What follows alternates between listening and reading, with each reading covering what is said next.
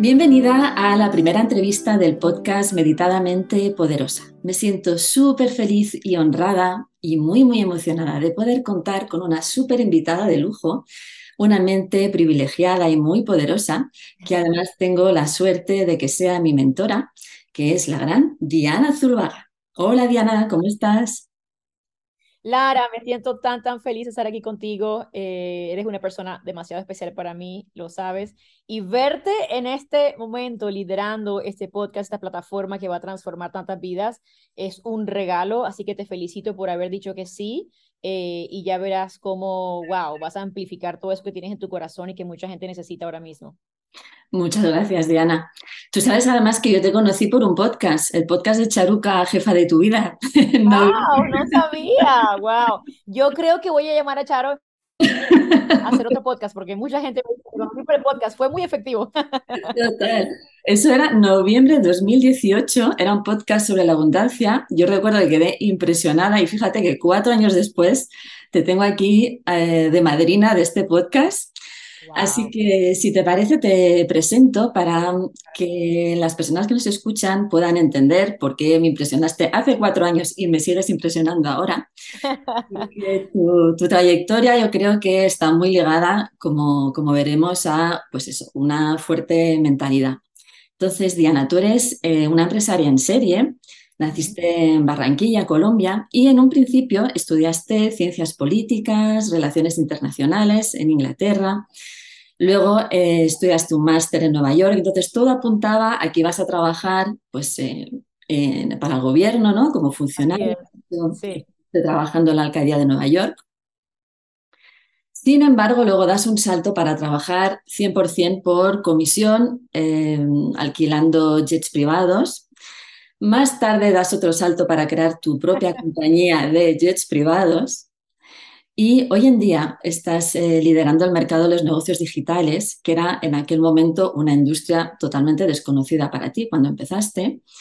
Y eres la fundadora y CEO del Instituto de Negocios Digitales, que es el Business School para los eh, líderes en negocios digitales, con más de 12.000 estudiantes, entre las que me encuentro, en 24 países con programas eh, súper potentes como la certificación Online Business Coach, Launch Manager, el método de persuasión digital. Y eh, también has iniciado una nueva línea de negocio más eh, vinculada a la conciencia, a la espiritualidad, como Mujeres Luminosas y Riqueza del Alma. Yo que soy alumna de, yo creo que todas tus eh, formaciones, certificaciones, sé lo importante que es para ti la mentalidad. De hecho, siempre hay un módulo dedicado a la mentalidad en, los grandes programas y en los quizá los que son los que duran menos también, pero me llamó la atención cómo es ese foco en los módulos realmente en que son certificaciones en que aprendes una nueva profesión, ¿no? Así es, importantísimo. Bueno, antes que nada, gracias por esa mega introducción y presentación. Eh, yo siempre digo que después de escuchar todo eso uno queda como cansado, como que, wow, tú sí has trabajado.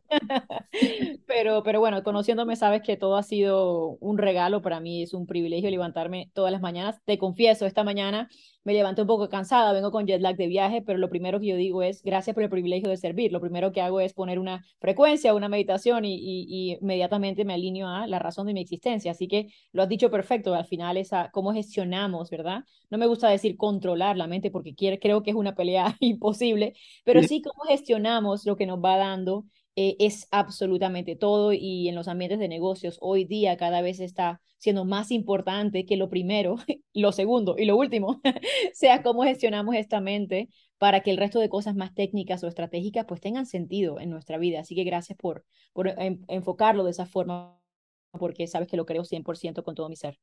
Sí. ¿Cómo fue, ahí va la primera pregunta, cómo fue ese, porque me imagino que a medida que fuiste avanzando tu trayectoria, fuiste trabajando de alguna manera tu mente? ¿Cómo fue ese momento en que, me, que dices, quiero hacer un primer cambio? Mm, ¿Cómo cambio yo para poder ver ese cambio en mi vida? ¿Cómo empiezas a trabajar tu mente en ese sentido? Gracias por esa pregunta, porque mm, eh, si me hubieras hecho esta pregunta, digamos, hace unos años, te aseguro que hubiera respondido con tal vez ese primer cambio profesional que tú has mencionado, tal vez ese primer cambio de, oye, quiero más de la vida. Pero en estos últimos años he tenido como la oportunidad de regresar como más al origen de todo. y hoy día, en pleno 2022, te puedo decir que esas primeras pruebas de, oye, que soy capaz de hacer cambiando simplemente mi mente, que en ese momento no lo decía de esa forma, por supuesto, no tenía el conocimiento para llamarlo de esa forma, te puedo decir que es desde, mi, desde, desde ser pequeña, desde ser eh, una niña que tuve la gran fortuna de tener una mamá que mientras yo le traía las ideas de lo que yo quería hacer, mis aspiraciones, mis ambiciones, que eran muy distintas a nuestra realidad, eh, ella siempre, siempre tenía como esta claridad de que todo eso iba a ser posible. Entonces, ¿cómo puedo, cómo puedo explicarte ejemplos concretos de cómo yo experimenté eso en mi niñez? Sí. Mm, tuve una conciencia muy temprano de, oye, hay como un sistema donde, que hace que las cosas funcionen. Eh, y empecé a encontrar como formas de ganar a ese sistema y de moverme de forma más rápida. Por ejemplo, eh, te, voy a, te vas a reír, pero Siempre recuerdo que yo tenía esta gran pasión por tocar violín y toqué violín cinco años, de 8 a 13 años, y te digo, yo no era la mejor violinista, es decir, mi talento natural era fundamentado en que me apasionaba estar en esos ambientes de, arte, de música, pero puedo ver claramente que había gente como naturalmente más talentosa que yo, pero, pero que me di cuenta que me ha servido toda mi vida. No todo el mundo está dispuesto a tomar la responsabilidad y quiero decirte que cuando yo empecé a perder de esa forma, diciendo, yo voy adelante, eh, yo coordino los ensayos, yo agrupo la gente, automáticamente la gente te veía, oye, ella es la mejor. en ese momento de ver cómo tomar una approach, un, un, enfoque distinto con mi mente, por supuesto, viéndome como esa líder, aunque nadie me lo haya dicho ni me lo haya entregado, pude empezar a ver resultados como acelerando mi camino en distintas fases de mi vida. Te puedes imaginar cómo esa obra yo lo uso, exactamente igual. Yo siempre he dicho que hay gente que naturalmente es mucho más talentosa que yo en muchas cosas, pero yo nunca paro de innovar, nunca paro de ir al frente, nunca paro de cometer errores y creo que eso me da una ventaja de mucha gente que aunque sea más talentosa que yo, simplemente no empieza. Entonces me, me, me, encantó compartir esto porque realmente invito a ti y a todas las personas a empezar a ver esos pininos y semillas de lo que hoy llamamos cambios de mentalidad y grandes decisiones, de verdad empiezan mucho antes en nuestra vida. Claro, total. Y me encanta que compartas este ejemplo de tu niñez y de tu mamá, porque justamente este podcast está pensado también en las, en las madres, ¿no? Que quieren, a veces no, eh, hay como una desvinculación, ¿no? El trabajo que hago sobre mí, sin embargo, se tiene un impacto brutal sobre nuestros hijos sin wow. cuenta, ¿no? Somos un modelo eh, constante y siempre estamos siendo observadas, aunque, aunque no, sea, no seamos conscientes, ¿no? Entonces, lo que hacemos para nosotras, indudablemente, les sirve a ellos también. Totalmente. Y, lo, lo, lo, que has dicho es clave, que es el ejemplo. ¿Cuántas veces no hemos, eh, bueno, experimentado eso, lo que se dice con la boca o tal vez enseña a otros? Llegamos a casa puerta cerrada y el ambiente es otro y los niños viven en esta como eh, inseguridad de, oye, tengo un padre, una madre, un, un líder, lo que sea, un tutor que vive como dos personalidades. Y aunque es normal que todos vivamos de vez en cuando estas inconsistencias, tener esa conciencia de la consistencia, como dices tú, que nuestra vida es el mejor ejemplo, yo creo que es transformador. Los que, los que tenemos el privilegio de tener esa conciencia de nuestros hijos, ya ellos van mucho mejor, ¿verdad? Para el resto de tu vida. Total. A día de hoy, ¿cuáles son las prácticas eh, que, que haces de forma continuada para trabajar esa mentalidad? Luego vamos a entrar más en la meditación. No sé si aparte de la meditación hay algún tipo de práctica que te gusta hacer día a día. Wow, bueno, eh, igual, esta es una pregunta. Eh, creo que este podcast llegó en un momento como fundamental de, de, muchos cambios y aceptaciones en mi vida, porque igual, de hace un tiempo te hubiera dicho, mira, mi meditación con mis mantras, eh, baños de sonido, que sabes que para mí son súper importantes, y exponernos a esos sonidos y música que nos llevan como a trances más profundos y tal vez lo hubiera dejado ahí, pero hoy día lo veo un poco distinto, lo veo como de mi vida entera es una meditación constante, mi vida entera es como una oración constante y ya he dejado de percibir como que entre una práctica y salgo una práctica, sino que la práctica soy yo que camina por el mundo eh, y puede sonar como, como que, wow, esta que, que habla, pero te voy a decir por qué me ayudó, porque ese entrar y salir me hacía sentir como que había un desgaste de decisión y un desgaste de energía, como que era dos personas, como que cuando estaba, eh, sabes, en esa almohadilla, en, la, en el piso, meditando, en mi cama, donde sea, era una persona, era, era quien más quiero ser, era quien más conectada me sentía, y luego tomaba esa fuerza para ir al mundo, ¿ves? Tenía como esa, esa doble personaje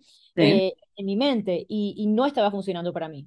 Entonces, eh, decidí traer ese momento, ese momento de conexión, de, de vacío, eh, a llevármelo conmigo a todo lado. Y, hoy día tengo esa percepción que en cualquier lado que yo esté, cuando entre a cualquier lugar, yo soy literalmente este mega campo eh, de amor, de conciencia, de, de posibilidades y ha sido un cambio increíble en el tipo de persona que literal voltea y dice, ¿esta quién es? y yo sé que no soy yo, ¿sabes? Sé que es algo mucho más profundo, en lo cual he podido acceder con mucho, mucho trabajo, tú lo sabes, con mucha devoción, con mucho tiempo y también con mucha valentía. Este camino es, es para valientes, este camino es para personas que digan, el mundo opera de esta forma y yo me salgo de ese sistema eh, a otro. Eh, y hoy día lo veo de esa forma, como invito a las personas a empezar a verse como que aunque tengas una práctica puntual de esa meditación, de ese journaling, para mí es importante escribir, conectar, lo que sea, te lo llevas contigo como siempre, no entras y sales. Claro.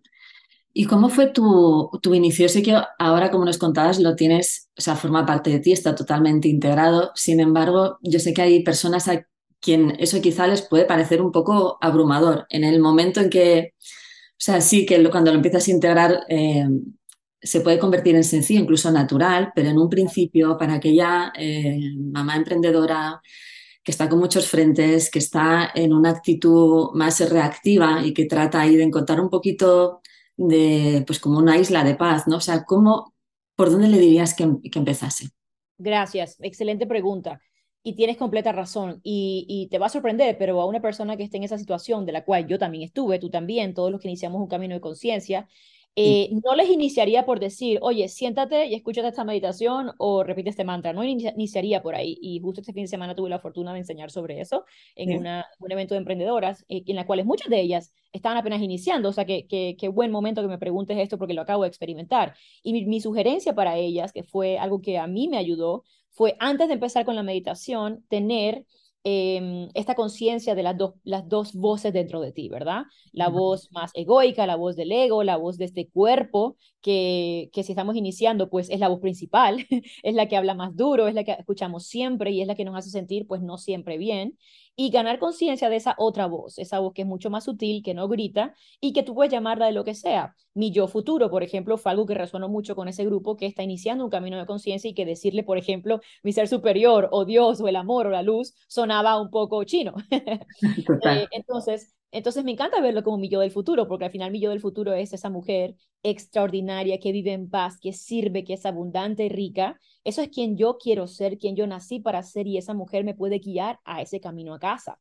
Y esa mujer tiene cosas que decir que son radicalmente distintas a una voz que ya conocemos y que está totalmente condicionada eh, por varios filtros que en su mayoría ni siquiera eran míos. Cuando yo tengo conciencia que tengo dos voces dentro de mí, lo primero que digo es, wow, entonces hay una forma de quitarle poder a esa voz que me ha liderado hasta ahora y que esta otra voz que la he tenido ahí como escondidita, silenciosa, más débil, pues es mi labor y mi trabajo fortalecerla para escuchar más lo, lo que tiene que decir. Y cuando uno empieza este camino, lo principio, antes de empezar a meditar, es ser consciente de las dos voces. Cuando yo estoy enfrentando una situación laboral o familiar o yo sola, tener conciencia de lo que las dos voces tienen que decir.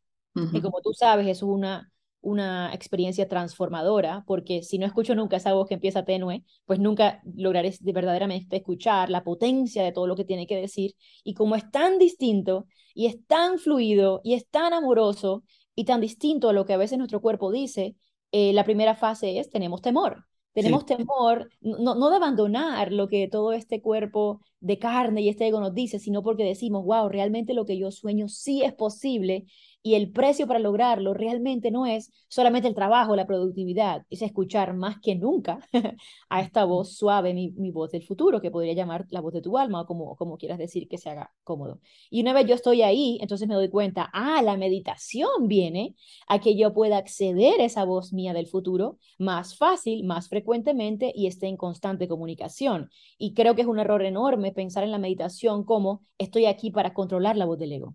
¿Ves? Ok, sí. Sí, yo creo que hay como varios eh, clichés en torno a la meditación y, bueno, tal y como lo he experimentado yo, porque pasamos también por diferentes fases, al final es coger un poco de distancia y, en, mi eh, experiencia personal me ayudó a diferenciar las dos voces, a entender muy bien cuál es la del ego que habla más fuerte y a coger distancia y cuando esa voz más fuerte empieza a hablar, eh, decir, vale, yo sé quién es, ya la he identificado, Ok, next.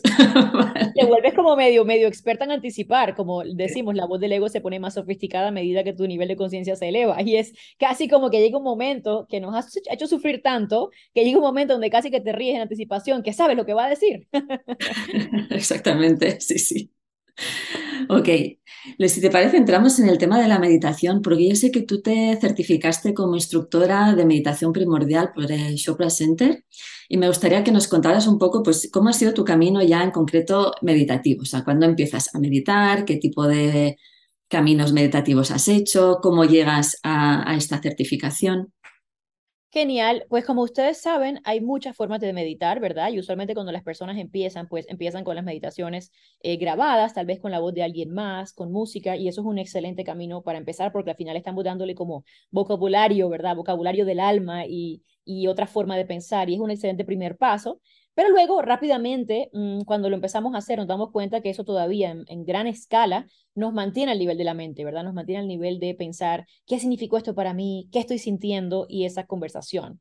Eh, luego vienen otros niveles en el cual empezamos a involucrarnos con mantras o estos sonidos eh, que vienen del sánscrito, del hinduismo, de distintas prácticas, eh, o tal vez otras prácticas como por ejemplo con hipnosis y trances, es decir, son prácticas más del subconsciente, que atraviesan esa capa más controladora de nuestro ser y acceden a una inteligencia individual y colectiva como mucho más profunda, donde en verdad está como la potencia de todo esto. Y dentro de ese mundo, en Chopra Center tienen una certificación que se llama Primordial Sound, eh, y que es súper especial porque es una técnica de meditación bastante específica eh, que consiste en establecer y conocer en la fecha, hora y lugar de tu nacimiento. Se hace un chequeo para ver la posición de la luna al momento de tu nacimiento y se te es dado el sonido primordial del universo al momento de tu nacimiento. Y esto es un, un, conocimiento de miles y miles de años que, bueno, Deepak Chopra siendo el visionario que es, para él fue tan impactante que dijo, vamos a demistificar, a sacar este, esta información que es ancestral, que es histórica, eh, para las personas del día a día y del común. Y la razón principal por la cual es importante tener, eh, usar, las personas que decidimos usar este sonido primordial, es porque a diferencia de los otros mantras que sí tienen una intención o un significado, tu mantra y tu sonido del universo al momento del, del universo, al momento de tu nacimiento, no tiene un significado. Es decir, te lleva todavía más profundo, más rápido a capas del, consciente, del inconsciente colectivo porque no estás, ninguna capa de ti está buscando un significado, que es esto significa abundancia, o esto significa sanación, o esto significa bienestar. Y por eso para mí ha sido muy poderoso, porque como ellos enseñan este mantra sin significado para la mente, al inicio enloquece la mente, pero luego le queda, no le queda otra opción, sino decir, me rindo, me rindo y dime lo que, lo que quieres acceder. Y cuando accedes, ellos le llaman eh, llegar a the gap, que es llegar al espacio entre los pensamientos, donde no hay literal ningún tipo de control racional. Entonces, tú sabiendo esto, que puedes acceder en tu día a día de forma gratuita al espacio entre los pensamientos, eh, lo más poderoso que hace por ti es que se disuelva todo lo que nos agobia, todo lo que nos mantiene corriendo, afanados, en estrés, porque todo eso habita solamente en la mente, en la mente del ego. Pero en ese espacio entre los pensamientos, que es literal, conciencia pura, energía pura, no habita nada del estrés de tu vida. Y entonces accediendo a eso, wow, te da una tranquilidad para elegir mejor, para decir que no a muchísimas cosas y sobre todo para recordar lo principal que estamos aquí para recordar, que somos amor puro y limitado y que a la medida que más vivamos como amor ilimitado, pues nuestra vida va genial o va fluida y a la medida que más le demos control a vivo por el miedo, pues la vida se complica. Entonces es Ojalá lo haya hecho un buen trabajo para resumir 12 eh, módulos y que se haya entendido un poco. Ok, entonces a día de hoy tu meditación es con este sonido, ¿tú escuchas este sonido mientras meditas o cómo es en, en la práctica? en la práctica es, tú eres asignado un mantra, ¿verdad? El mío, por ejemplo, es Om Lum Namaha, eh, y ese, tú, ese es, sin música, es sin música, es tú solo con tu mente, eh, idealmente en tu almohadilla, en el piso, en la posición clásica de meditación. Eh, y la sugerencia es mínimo media hora enfocado en este mantra y llega un momento donde el mantra, mantra simplemente se disuelve y estás como en ese estado, te digo, entre los pensamientos.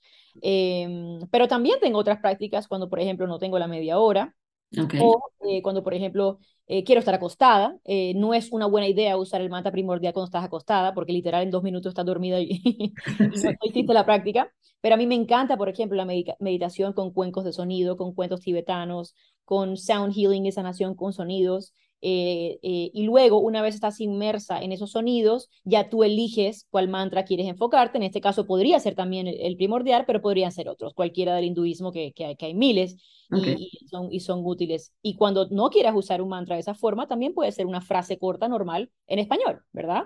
Eh, como le diríamos, un, un sonido, una frase que te ancle, un centering thought, un sonido que te ancle eh, y esa repetición eh, suave pero constante, luego al final empiezas a acceder a otras capas de información. Es decir, a mí me encanta lo fluido que es meditar y sí considero que cada persona le funciona algo muy diferente y que a medida que tú lo haces, pues vas encontrando formas que se ajusten más a tu estilo personal. Eh, y para algunas personas, como tú sabes, meditar es caminar en el campo y caminar en la playa y estar con sus pensamientos. Eh, para aquellos de nosotros que tenemos este, este hambre de conocer más, pues claro, vamos profundizando en todo esto, eh, estos grandes eh, cuerpos de conocimiento que sabes que vienen de Oriente, pero que para cualquier persona que esté aquí iniciando, al final lo que quiero que transmitir es cualquier situación, jugar con tu hijo, escuchar una suave música, estar en la naturaleza y por supuesto cuando ya involucras mantras y otras técnicas, lo importante es llegar a sentir ese momento de paz total, de entrega total, y eso puede tomar al principio unos minutos para llegar ahí, pero con la práctica llegarás a ese estado mucho más rápido. Entonces, es decir, eh, no quiero que nadie piense cómo llego tan rápido, cómo llego lo más rápido posible a ese estado de paz del que hablan. La pregunta es cómo voltearle al revés y es, con lo que tenga delante de mí ahora mismo, con lo que tenga delante de mí, cómo puedo de depositar esa semilla de práctica hoy y que poco a poco esa semilla va construyendo un árbol enorme y que luego ya pueda disfrutarlo a niveles más elevados. Claro, buenísimo. Me encanta lo que comentas porque es verdad que al principio eh, para muchas personas la meditación se les hace un poco cuesta arriba, lo ven como un obstáculo, se imaginan que hay que estar como sentados en posición de loto. Son como, no sé, como cosas que se añaden que la dificultan todavía más. Cuando me gusta cómo hablas tú de ella, porque hablas de la meditación como algo amoroso, ¿sabes? Y yo creo que hay que que la idea es eso, ¿no? Conectar con eh, eso que te hace sentir bien y no forzar, ¿no? Porque en el momento que fuerzas, que es un poco una obligación, es cuando se hace como más obstáculo. Entonces, ¿cómo? Eh, porque yo recuerdo, por ejemplo, cuando empecé, para mí mm, estar cinco minutos mm, sentada era como imposible. Aparte, empecé a meditar cuando mis hijos eran muy pequeños, estaba muy cansada, me dormía con facilidad. Entonces, claro, tardé como, el otro día lo estuve viendo como cinco años en realmente que fuera un hábito diario. Entonces, entiendo bien las personas que están como en este obstáculo y, me gustaría entender, o sea, para ti concretamente la meditación, si vamos a, la idea más, eh, cuando piensas en meditación, ¿no? Sentarte y tal, ¿cómo fue tu, tu proceso? Porque ahora me comentabas media hora y en un principio, cuando inicié media hora, me parecía o sea, algo totalmente imposible. Claro.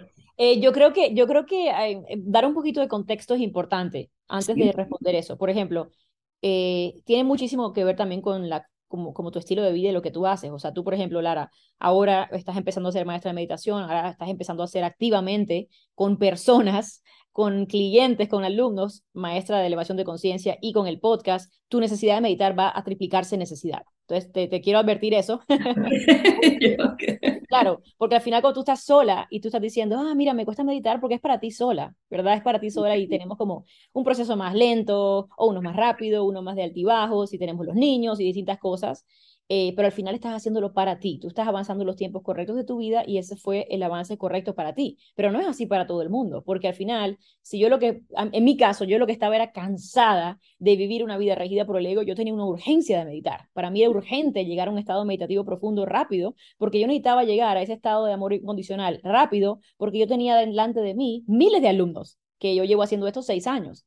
Y yo rápidamente me di cuenta, yo no puedo ser, yo no puedo ser la líder, la maestra, la persona que estas personas necesitan de mí si yo no opero desde un estado de conciencia superior. Entonces, te quiero advertir que esto se va a acelerar para ti ahora que tú estás liderando otras personas. Entonces, volviendo a eh, las, las personas que están iniciando, eh, quisiera em, eh, invitarles a verlo como de ¿por qué yo necesito empezar a vivir una vida centrada desde la paz, en vez de pensar por qué es tan difícil meditar, ¿verdad? Si la persona busca la meditación o busca la paz o busca una práctica eh, para calmar y gestionar la mente, es porque algo en su vida le duele.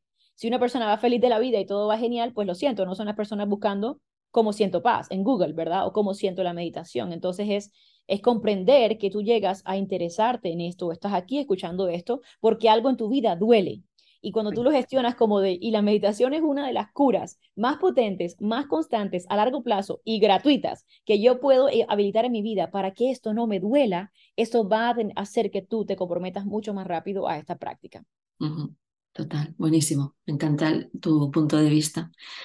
Eh, yo sé que acabas de venir de un viaje, has estado en Estados Unidos y mm, con el cambio de horario y tal. ¿Cómo haces para mantener esa práctica cuando hay estos cambios de horario, un viaje con diferentes tipos de horario, de rutina?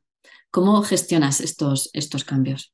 Sí, cuando, como te mencioné anteriormente, es decir, yo literal, eh, o sea, recuerdo, me da risa que me lo preguntes porque recuerdo exactamente estar sentada en un taxi del aeropuerto de JFK a Nueva York con el tráfico que hacía, eh, duramos hora y media. Y yo esa hora y media no hice más sino no quiero decir que fue hora y media de meditación, claro que no, pero sí fue hora y media de estar muy consciente pensando, oye, voy a usar este tiempo que podría estar leyendo algo en Kindle o hablando por teléfono. Bueno, en redes sociales sabes que me da una pausa por unos meses, pero digamos que otras personas podrían estar allí. Y dije, ¿cómo hago? ¿Cómo uso esta hora y media para organizar mis pensamientos y para entrar en un estado donde yo diga, oye, llego a New York, a, porque llegaba a trabajar, como tú sabes, calmada, centrada y súper agradecida por todo. Entonces, para mí no significa como de, se cambió el horario, donde lo hago, sino en el momento que yo sé que tengo un momento libre, el momento de espera sobre todo, para mí es ideal. Igual en el avión, fueron siete horas de viaje de Nueva York a Madrid y la primera hora me la dediqué solamente a eso, a, estar conmigo, a, estar pensando, a procesar lo que había vivido, a quedarme con lo que me sirve, a, a soltar lo que no me sirve y sobre todo a saber cómo voy a traer esto a los siguientes pasos. Entonces, por ejemplo, tú podrías decir, Diana, pero eso no es meditar, pero para mí sí lo es, porque le estoy dando un paso adelantado a cómo yo voy a poder gestionar todas mis ocupaciones en la semana desde, desde esa voz de mi futuro que me dice, mira, podrías tener cuatro opciones, pero solo una es la verdadera alineada a, tu voz. Entonces, para mí esa conversación interna eh, también es meditación y también es eh, hacerlo en cualquier momento cuando yo pueda. Te acabo de decir un taxi y un avión, una sala de espera. No siempre tiene que ser en una cama, no siempre tiene que ser en, esa, en ese piso. Para mí esa es parte de la modernización de la meditación, hay muchas cosas que se enseñan porque así funcionaba hace 5.000 años, pero que definitivamente no van a ser prácticas para una vida moderna. Entonces, como yo tomo lo mejor de esas prácticas, pero lo involucro en mi propia vida. O si no, podrían pasar dos semanas porque nunca tuve el momento para sentarme en el piso y eso para mí es no negociable. Claro, buenísimo. Me encanta. Eh, la palabra ya se ha utilizado de no negociable. Hay esa necesidad ¿no? de crear ese espacio porque es que si no, luego mm, todo lo demás no se aguanta. si no tienes ese, ese momento de meditación o de recogimiento, como lo estás explicando tú ahora, eh, es que luego el, el resto no, no, funciona, o sea, no puedes seguir adelante. Literalmente. O sea, y, bueno, los que están empezando dirán, oye, pero yo estoy entonces más tranquila ahora. Eh, pero no, no quiero, que, no quiero que nadie aquí se vaya con ese temor, al contrario, es, es como radicalmente voy al lugar donde el resto de influencias externas no operan ni me influyen para yo poder decidir lo mejor. Y si no estoy constantemente yendo allí, Así igual que bañarte, igual que comer, también en tu vida espiritual hay que hacerlo diario, ojalá múltiples veces al día, para continuar eligiendo desde el mayor beneficio para ti, para la humanidad, porque si no, es demasiado fácil eh, sucumbir a estos ataques y motivaciones externas que, como saben, vienen a nosotros, o sea, rapidísimo, con alta velocidad, y todo es urgente y todo es importante para alguien más.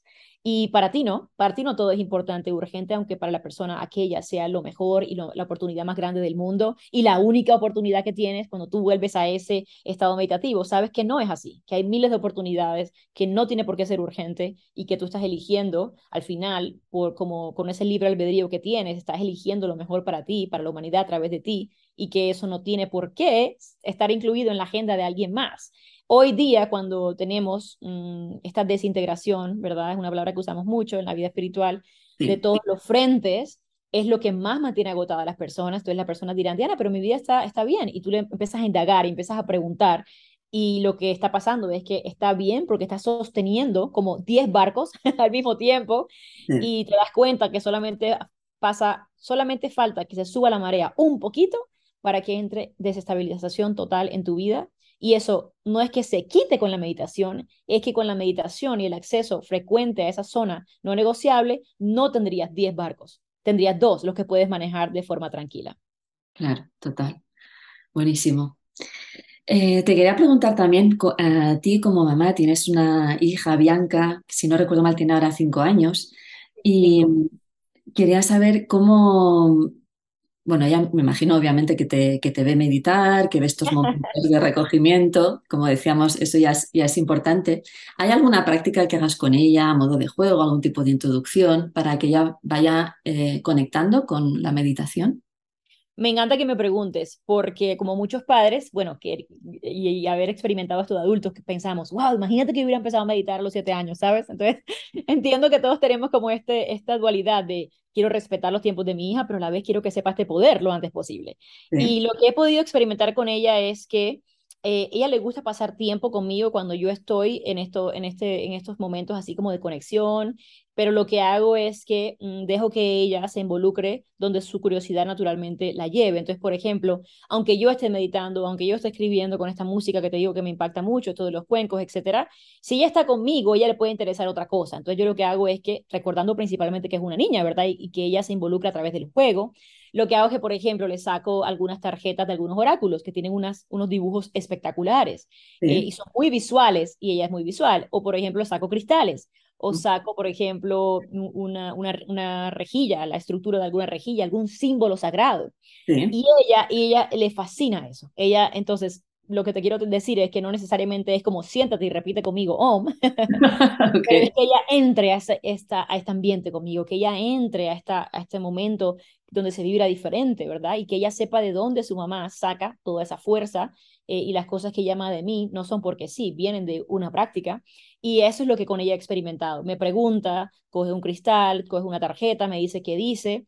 Eh, por ejemplo, en momentos donde hemos experimentado, no sé, alguna rabieta o algún momento, ella tiene conciencia de la respiración calmada, tiene mm. conciencia de la respiración a cuatro y siete tiempos y la usa para calmarse a su manera, ¿verdad? No de forma rígida. Y la tercera forma es los libros. Hay, hoy día somos muy afortunadas las madres que hay muchos libros que hablan específicamente de acceder niveles de conciencia con un lenguaje para niños, eh, acerca de soñar, acerca de elevarte, acerca de, por ejemplo, el alma. Y eso es una herramienta enorme porque ellos están involucrados a, manera de historia, hacen preguntas, se echan para atrás y para adelante y están eh, introduciéndose a un mundo místico muy profundo. Entonces, mi hija Bianca a los cinco años sus preguntas son, wow, sus preguntas son, ¿a dónde va el alma? Okay. Sus preguntas son, mami, ¿quién creó todo esto? ¿Por qué estamos aquí? O su pregunta puede ser, mami, me gustaría ver tu cristal morado porque me hace sentir bien. Y para mí eso es un regalo enorme porque te digo, fue natural, fue, no fue un currículum, no fue siéntate y aprende, sino que poco a poco ella lo va, lo va asumiendo de forma natural y para mí eso es, eh, para mí es una prioridad que eso suceda y que sea algo constante, es decir, varias veces a la semana exponerla a estos elementos. Claro, precioso. Y bueno, y que tenga ese control de la respiración me parece increíble, tan pequeñita y... Totalmente. Ella es, ella es literal de otro planeta. De hecho, decía el Dalai Lama, ¿no? Que si eh, se enseñara a todos los niños de 8 años a meditar, acabaríamos con eh, las guerras en el mundo, ¿no? O sea, la importancia de que integren estas prácticas. Wow, y, por ejemplo, si una persona, tú lo has experimentado con tus hijos, pero digamos que alguien aquí está em, escuchando y dice, sí, Diana, pero al final, ¿qué se gana? ¿Qué se gana? Te quiero decir que se gana. Lo número uno que se gana es que cuando ella está conectada con ese sentido de amor por sí misma por los demás, ese sentido de compasión, ella en su día a día, aunque tenga cinco años, opera de forma diferente. Yo recuerdo este año escolar eh, como las vacaciones fueron muy largas, a ella le costó mucho la primera semana, eh, el grupo era como más grande de niños, Em, y tuve una primera semana un poco difícil, es decir, iba un poco triste, me decía, mami, me quiero quedar en casa, te extraño, todo eso, ustedes si son madres lo han vivido. Y tuve una semana en la cual yo sé que fue dura para ella y poco a poco lo fuimos logrando y bien, eh, llegó hasta ahí. La segunda semana llegó una niña nueva que se mudó de Irlanda al colegio. y no puedo decirte que he tenido un momento de más orgullo en mi vida entera que recibir un martes, hace un par de semanas, un WhatsApp de esa mamá para decirme, Diana, mi hija Sofía entró estaba llorando y estaba muy agobiada. Y Bianca, tu hija, la abrazó, tomó su mano y prácticamente le hizo coaching terapéutico. Wow. Hasta que entró a su, a su sala y la abrazó y le hizo sentir muy bien y le dijo, yo también tenía miedo la semana pasada, yo también lloré, pero valió la pena, me divertí. Imagínate. Y en ese momento dije, eh, bueno, aquí estamos haciendo algo que no es perfecto para nada, pero que con la constancia hemos logrado que ella empatice y no ve una niña llorar y siga corriendo, sino que diga, oye, yo sentí eso y yo puedo hacer algo para hacerla sentir mejor y tomar de la mano de una niña de cinco años y ayudarla, para mí eso es el resultado, que ella esté conectada con toda esta fuerza y con todo este amor y con meditar, ¿verdad? Claro, total. Al final todos somos uno, ¿no? Y que nos ayudamos los unos a los otros. Y esa capacidad de empatía. Preciosa la, la anécdota que nos has compartido, Diana.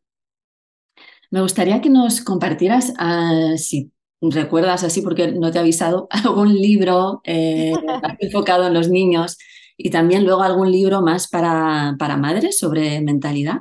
Bueno, el libro para madres sé cuál vas a recomendar seguro. Honestamente, no, no me acuerdo, o sea, perdona. No pasa nada. Pero, pero, sí me comprometo a algo. Prometo, cuando terminemos nuestra um, eh, entrevista, eh, agrupar una lista, porque yo los tengo todos escritos, por supuesto, y los tengo todos en mi Kindle, pero ahora fresco tengo lo que me estoy leyendo ahora. Entonces, okay. eh, por supuesto, libros espirituales que tú sabes que son como emblemáticos para mí, siempre los recomiendo, pero no son necesariamente de meditación okay. eh, y de acceder a esto. Entonces, en este momento me estoy leyendo uno que se llama One Spirit Medicine, que significa como medicina de un espíritu único, que es de este gran eh, científico y chamán que se llama Alberto Villoldo.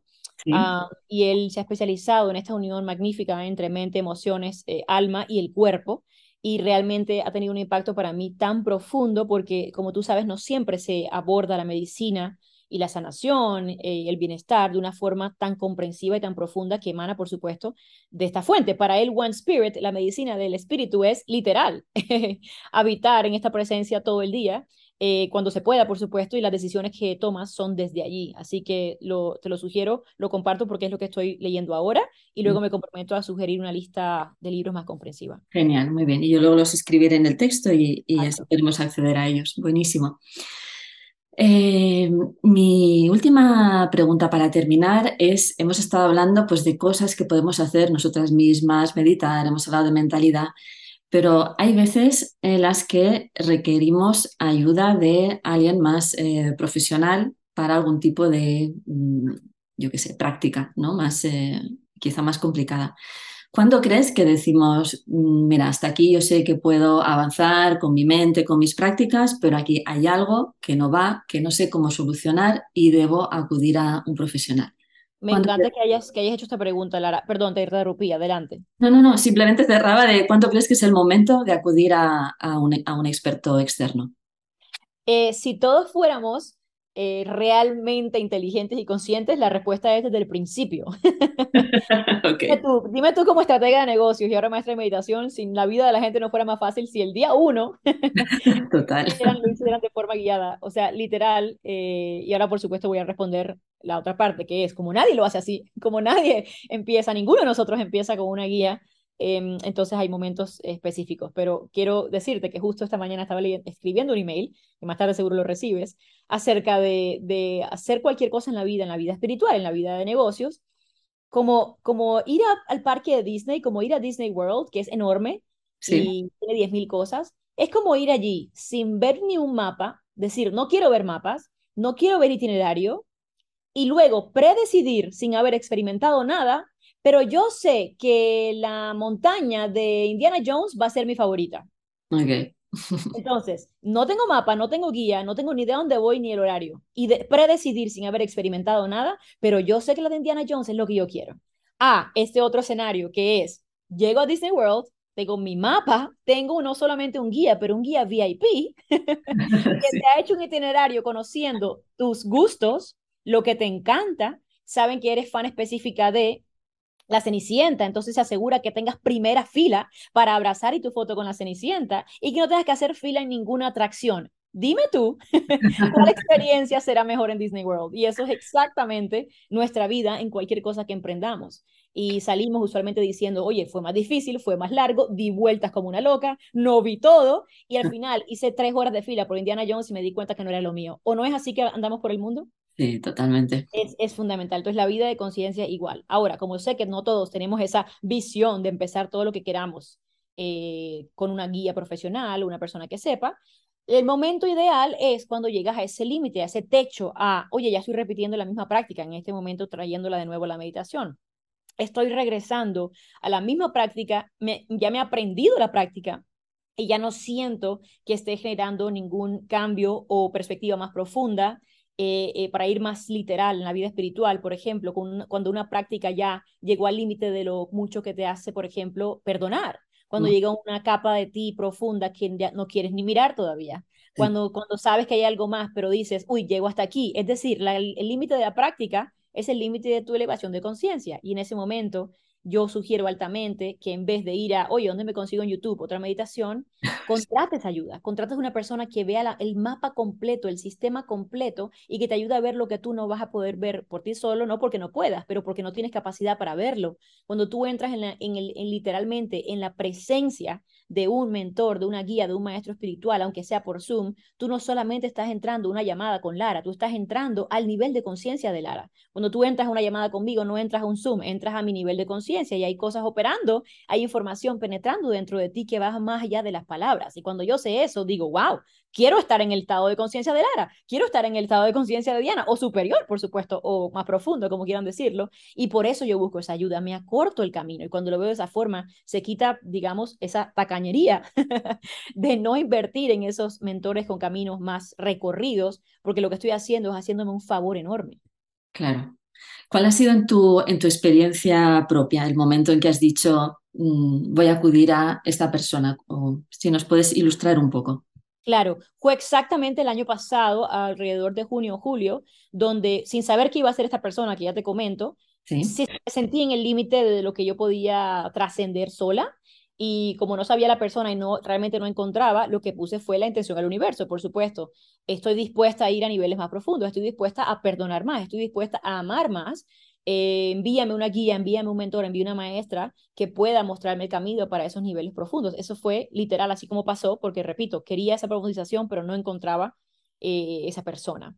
Eh, y luego, como a las dos semanas, entré a un curso acerca de energía y esos temas, y luego una de las maestras, cuando ella habló en vivo en la primera clase, yo sentí que era ella, que es mi mentor espiritual, Sarah Nigos, que ella es shamana, The Modern Day Shaman y ella tiene 30 años enseñando espiritualidad y hace iniciaciones y entrenamientos a otras personas que elijan ese camino chamánico, quieren hacerlo, pero solamente por hacer una, una, un camino chamánico no quiere decir que lo seas, pero sí vives y aprendes todas estas técnicas ancestrales que son sumamente poderosas y eso fue lo que hice, le escribí privado, tuvimos una llamada y fue como amor a primera vista y, y sentí en cada fibra de mi ser que ella es la persona que estaba en el nivel de conciencia para llevarme allí y cuando yo digo nivel de conciencia simplemente digo más entrega, más amor, menos planificación, más confianza radical, ¿verdad? A veces pensamos que son cosas más como visuales, más como de, ahora puedo enseñar a miles de personas más y es completamente lo contrario, ¿ves? No necesito hacerlo para, para ser feliz. Y con ella he tenido un camino excepcional desde un año, ya llevo, bueno, más de un año con ella,